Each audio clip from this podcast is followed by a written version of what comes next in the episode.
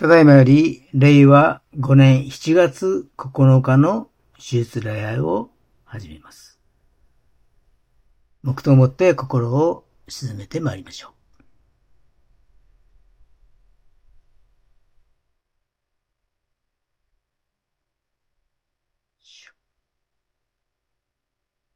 本日の招きの言葉は、詩編一編一節から三節まででございます。詩編一編一節から三節まででございます。お読みいたします。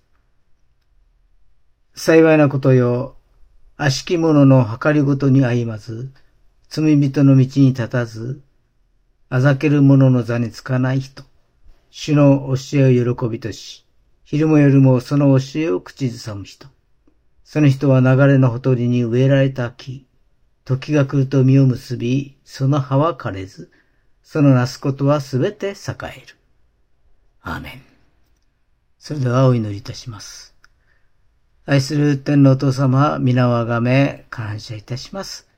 神様は良き神様でありますから、いつも私たちの生活のすべてを見ておられ、守っておられ、助けてくださいますから、ありがとうございます。いつも私たちの唇に、御言葉が口さむことができますように、主どうぞ整えてください。聖霊様が先んじて、私たちの心の中に御言葉を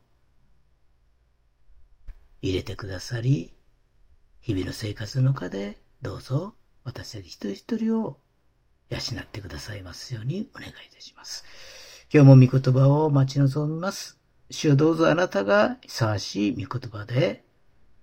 私たちを潤してください。この礼拝が最初から最後まで聖霊様の御手の中にあり、恵み豊かなものとなりますように。すべてを感謝し、イエス様の皆によってお祈りをいたします。アーメン。使徒信条を告白いたしましょう。使徒信条。我は天地の作る主、全能の父なる神を信ず。我はその一人後、我らの主イエス・キリストを信ず。主は精霊によりて宿り、乙女マリアより生まれ、ポンテオ・ピラトのもとに苦しみを受け、十字架につけられ、死にて葬られ、闇に下り、三日目に死人のうちより蘇り、天に昇り、全能の父なる神の右に座したまえり、賢より来たりて、生ける者と死にたる者とを裁きたまわ。我は精霊を信ず、聖なる行動の境界、生徒の交わり、罪の許し、体の蘇り、とこしえの命を信ず。アーメン。それでは、聖歌715番、大しくあれ。をご一緒に賛美をいたしましょう。その後にメッセージがございます。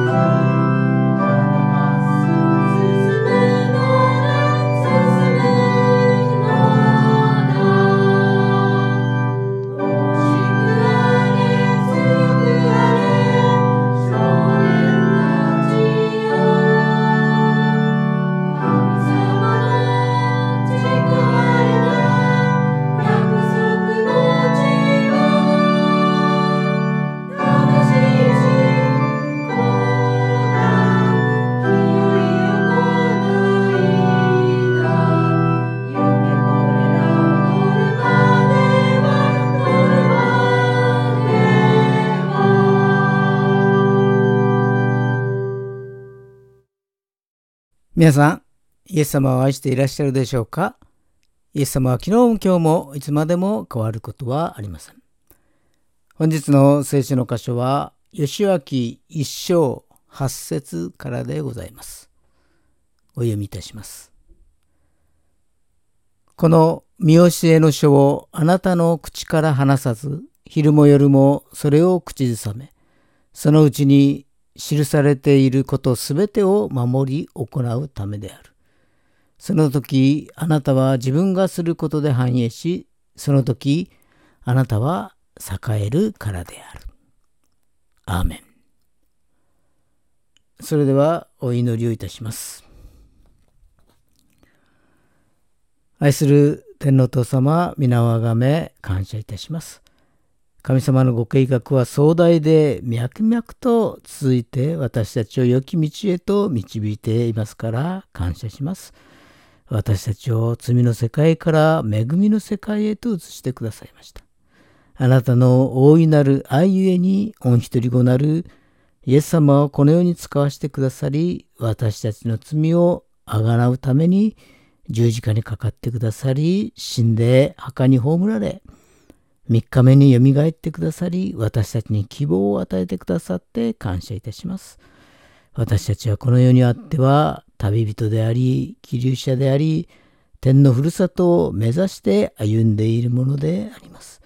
そんな私たちをあなた上から見守ってくださり、ある時には慰めの御言葉を、ある時には癒しの御言葉を、またある時には力強い御言葉を送ってくださいますからありがとうございます。いつもあなたの御言葉によって日々励まされていますから感謝いたします。いつも信仰の創始者であり、完成者なるイエス様を見上げつつ、過ごすことができますようにお導きを願います。今、苦難の中に、また病の中に、また格好の中に、葛藤の中にある人を覚えます。どうか助け主なるイエス様がすぐにそばにいてくださり、慰め癒し立ち上がらせてくださいますようにお願いします。神様は良き神様ですので私たちの人生を良きもので満たしてくださいますからありがとうございます。あなたの御言葉は私たちの足元を照らす灯火ですから感謝します。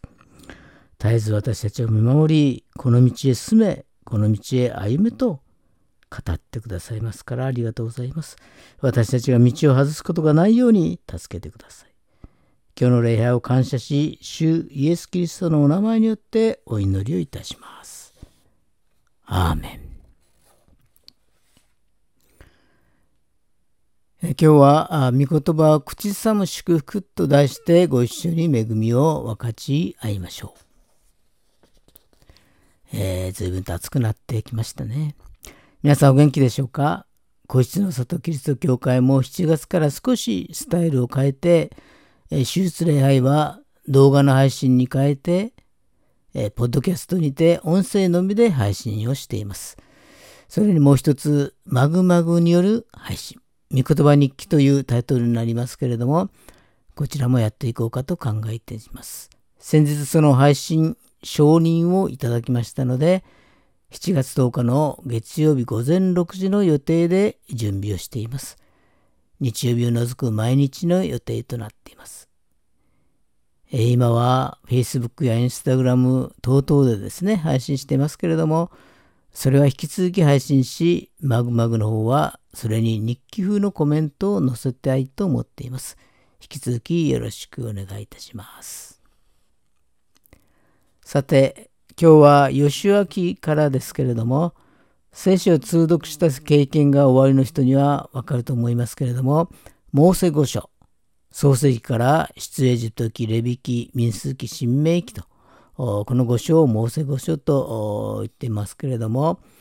ずっとそれをですね、読み進んでいくと、まあ、レビ記以降がちょっと辛くなるのですけれども、なんとかここまで切り抜けると、ちょっと楽になるところが、義明だと思います。一言で言うと、モーセの後継者であるヨシアのカナンの地征服記といったところでしょうか。旧約聖書の中ではいよいよ歴史書と呼ばれる区分に入っていきます。ここからはいささかストーリー的にも面白く、ある意味でなだらかな道を進むように楽しんで読んでいけるところだと思います。まあ、しかし、急ぎ足にならず、いつものペースで読み進めていきたいところではあります。さて、モーセが召されて後継者としてヨシアが建てられました。ヨシアはエジプトを出た時からモーセの片腕として活躍していましたけれども、ヨシアを後継者として定めたのは神様でした。神がヨシアを語られ、ヨシアに語られます。ヨルダン川を渡り、カナンを所有するようにと命じるのであります。ヨシアはモーセに代わって不信仰と不従順のゆえに、荒の40年もさまよってきたイスラエルのために約束の地カナンを受け継がせる使命を担わせるのであります。しかしそれはやはり簡単なものではなかったことでしょう。神はヨシアに命令し、ついで特別な励ましを与えられました。すでに約束の地はヨシアの手の中にあると。またあなたの前に立ちはだかる者はいないし、モーセと共にいたようにあなたと共にいようと語るのであります。ヨシアに迫られて、えー、迫られた決断は、この神の約束の言葉を信じて、足の裏で約束の地を実際に踏み進んでいくかどうかでありました。そして8節には、この見教えの書をあなたの口から話さず、昼も夜もそれを口ずさめ、そのうちに記されていることすべてを守り行うためである。その時あなたは自分がすることで繁栄し、その時あなたは栄えるからである。と書かれています。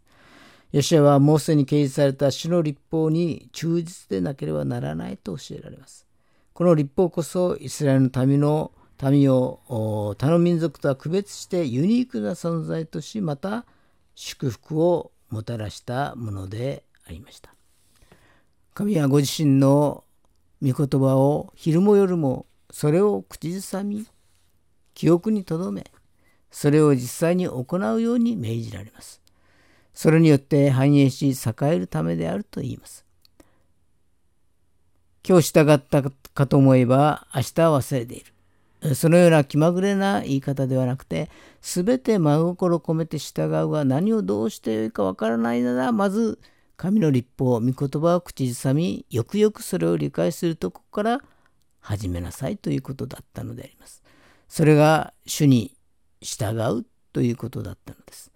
さて、ヨシアは神の励ましと命令を受けて、民に戦いに備えるように命じました。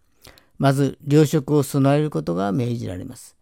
良き戦いのためによく、良き準よく準備するというわけです。次にヨシアは、ルベン人、ガド人、マナセの半部族に対し、積極的な参加を促しました。すでに彼らはヨルダン川の東側に自分たちの相続地を定めて落ち着き始めていましたけれども、未だ相続地を得ていない同胞のために先頭に立って戦いに出ていくように求められたのです。彼らが本当にヨルダン川の東側で安住するのはその後のことだというわけです。神の民は常に連帯責任のある共同体でした。霊的に試練の中にある兄弟姉妹がいれば、その試練を共に担っていく。それは当然のこととされたのです。実際のところ人は自己中心的なところが多いものであります。キリスト教信仰を持っていたとしても、そんなに簡単に自己中心的な性質が正されるわけがありません。他人のために尽くしているようでありながら、実際にはそれは表面上のことで自分に何かしら益になるところがあるからこそやっているということがあるものです。であればこそ、そのような見返りを要求する自分の自身のその罪深い性質を理解し、ヨシアに従ったと同様に、教会全体の大目的のために命じたことは何でも行いますという心を持つことが大切であります。主はヨシアに言いました。あなたの神、主がモーセと共におられたように、あなたと共におられますように。民衆がそうであれば、指導者も同じです。指導者も本当に私利私欲を超えた神が教会に持っておられる大目的のために生きる。その働きが守られていく必要があります。そのために民衆はまず何よりも指導者のために祈らなければならないでしょう。祈られる指導者こそ神の民の働きに本当の意味で霊的な実を結ばれることになると言えます。モーセの後継者であるヨシアの一生を簡単にまとめてみますと、え、神様から約束されたカナンの地でしたけれどもそこには先住民たちが住んでいて彼らと戦い勝利してやっと手に入る土地だったのであります。出エジプトから40年ほど経過し世代も交代し荒野の40年を経験しているのはヨシアとカレブだけでありました。偉大な指導者ヨシアはカナンに入ることは許されずいや偉大な指導者モーセですねモーセはカナンに入ることは許されずピスガの頂からカナンを見ながら亡くなったのです。しかし神はヨシアと共にいて助け導いていったのです。まずヨシアはカナンに侵入しギルガルで宿営しました。ヨルダン川を渡って最初に宿営したのがこのギルガルでありました。エリコという町を攻略するために石膏を放ちました。遊女ラハブはこの石膏を助けるのです。このラハブはマタイの福音書に掲げられている家系図の中の4人の女性の一人なのであります。この家系からダビデが生まれるのです。そしてカナンの征服が始まりました。エリコの征服から愛の町を陥落させ、エバル山では祭壇を築き、ギブオン人との同盟を結び、パレスチナの南から北へと半島を広げていったのです。31人の王たちと戦い、勝利を勝ち取っていったのです。それからヨシアは土地割り当ての指揮を取りました。ヨルダン川の東側に二部族藩、西側に旧部族藩の土地を与えたのです。カレブにはモーセとの約束があったのです。それに従って周囲を与え、またレビ人の町や逃れの町をも作ったのです。それからいよいよヨシアの晩年が描かれています。ヨシアは110歳で亡くなるのですけれども、国別説教や世間部での契約更新、そして彼の死と埋葬が描かれているのです。それでヨシアの決別説教はどんな内容だったのでしょう？か。ヨシアの説教はカナンの地にもともとあった偶像礼拝を否定するものでした。そしてイスラエルのために誠の神への信仰を求めるものだったのであります。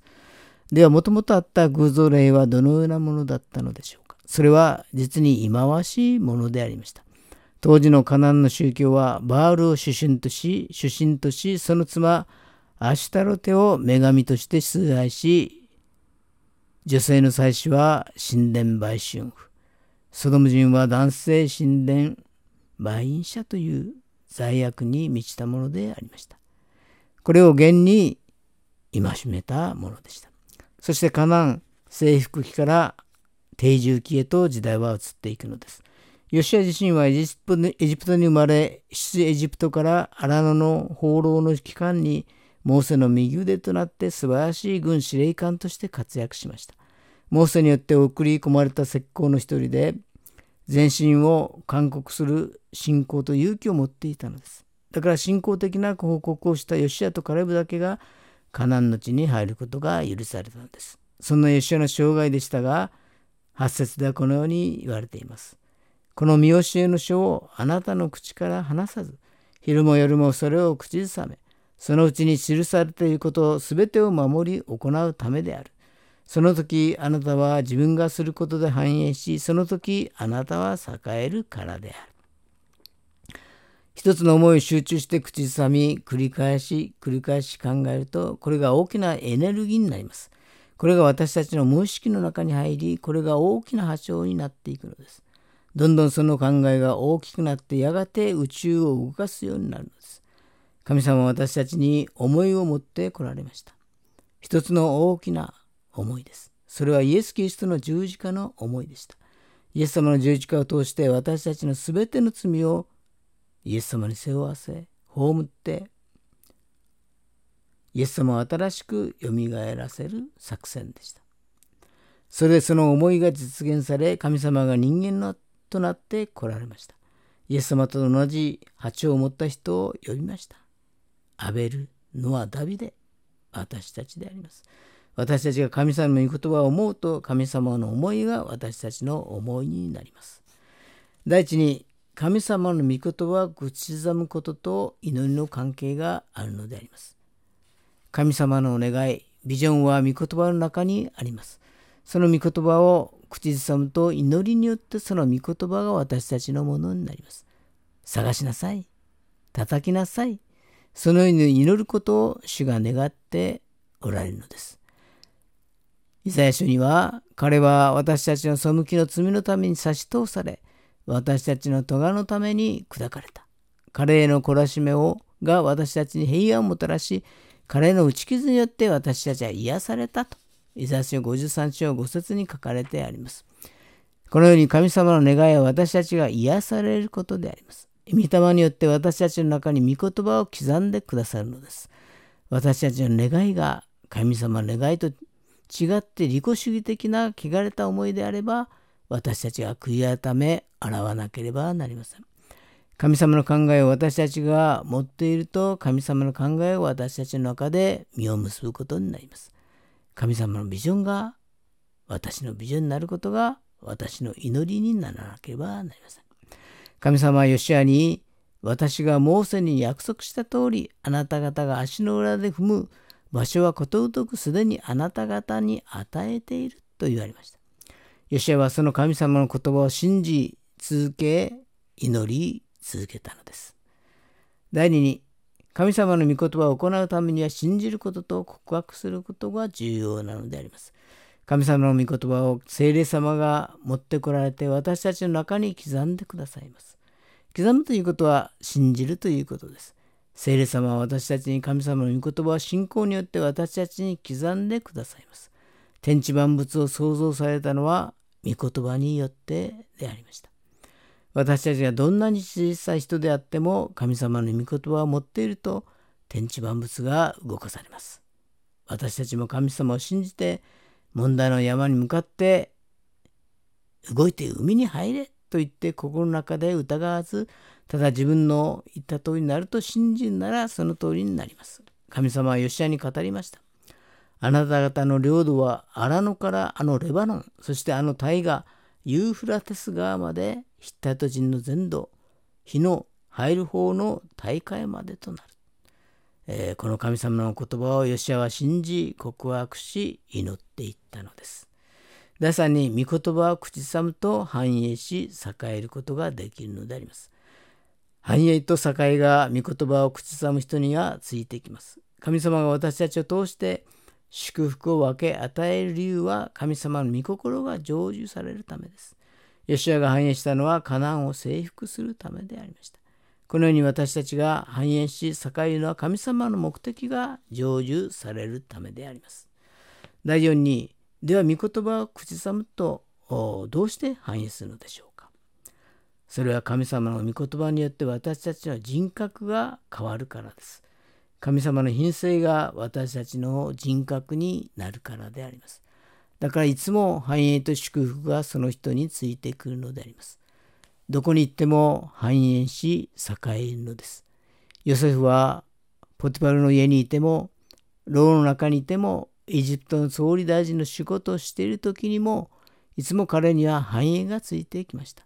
私たちが神様と同じ夢とビジョンを持っていると繁栄と祝福が私たちについてくるのです。これが神様の真理であります。いつも御言葉を口ずむことによって繁栄と祝福が私たちのものになりますように主の皆によって祝福いたします。えー、ヨシアは軍人でした。その生涯は戦いの連続でした。でも強いだけではなく霊的な指導者としても優秀だったのです。それは一朝一夕には出来上がるものではありませんでした。若き頃はモーセのもとで訓練され、モーセの死後は神様との交わりの中で培われたものでした。惜しくあれ、恐れるなと励まされ、昼も夜も御言葉を口ずさめと戒められ、その言葉を心に留め、信じ告白し祈り続けたのです。その結果、神様のご計画が成就し繁栄することができ、栄えることができたのです。吉アのごとく我も言わんと聖火にあるように、私たちが神様の御言葉を昼も夜も口ずさんで祈っていくと、いつか栄えの祝福が待っているのであります。それではお祈りをいたします。愛する天皇父様、皆をあがめ感謝いたします。ヨシアのように神様の御言葉を信じ、告白し、祈り、絶えず口さむことができますようにお導き願います。この世を過ごしながら神様から離れさせようとする勢力が迫ってきますが、恐れることなく進むことができますようにお助け願います。どんな状況の中でも聖霊様が助け導き、この道に進め、この子を歩め、ここを歩けと耳元で語ってくださいますからありがとうございます。その細き声に聞き従うことができますようにお導き願います。今日の礼拝を感謝し、すべてが益と変えられることを信じて、主イエス・キリストのお名前によってお祈りをいたします。アーメン。ご起立くださいまして、なんと素晴らしいをご一緒に賛美をいたしましょう。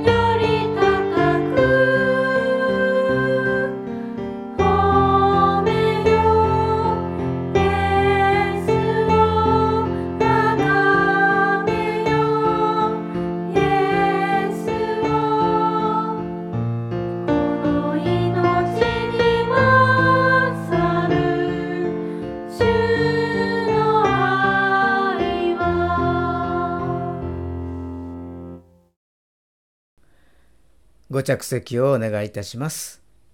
続きまして、献金の時間でございます。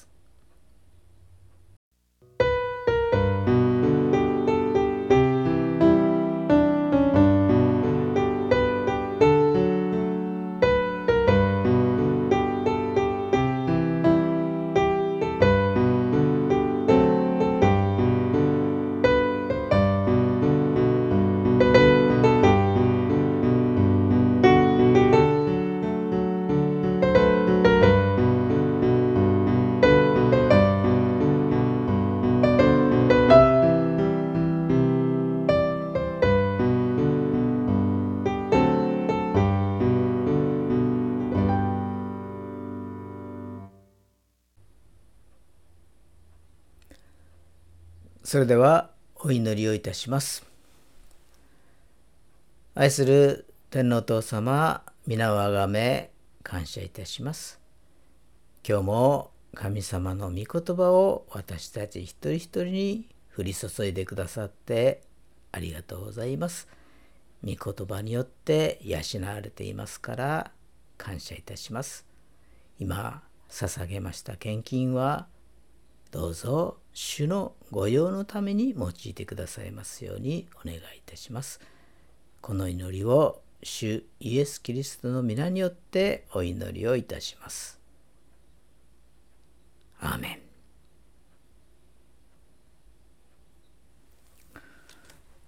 それでは主の祈りをお捧げいたしましょう。主の祈り。天に増します。我らの父を願わくは皆をあがめさせたまえ、御国をきたらせたまえ、御心の天になるごとく地にもなさせたまえ、我らの日常の糧を今日も与えたまえ、我らに罪を犯す者を我らが許すごとく、我らの罪をも許したまえ、我らを試みに合わせず悪より救い出したまえ、国と力と栄とは限りなく汝のものなればなり。アーメン。それでは聖歌376番父御子御霊の省エネの地に祝祷がございます。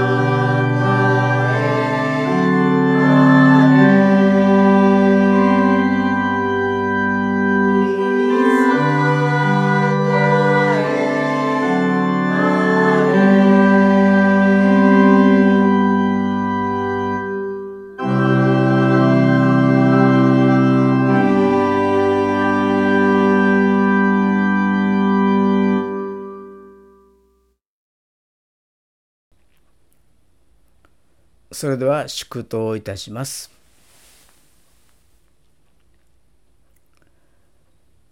仰ぎ恋願わくは主イエス・キリストの恵み父なる神の愛聖霊様の親しき御交わりがここに集いしお一人お一人の上に今から常しえまであらんことを。アーメン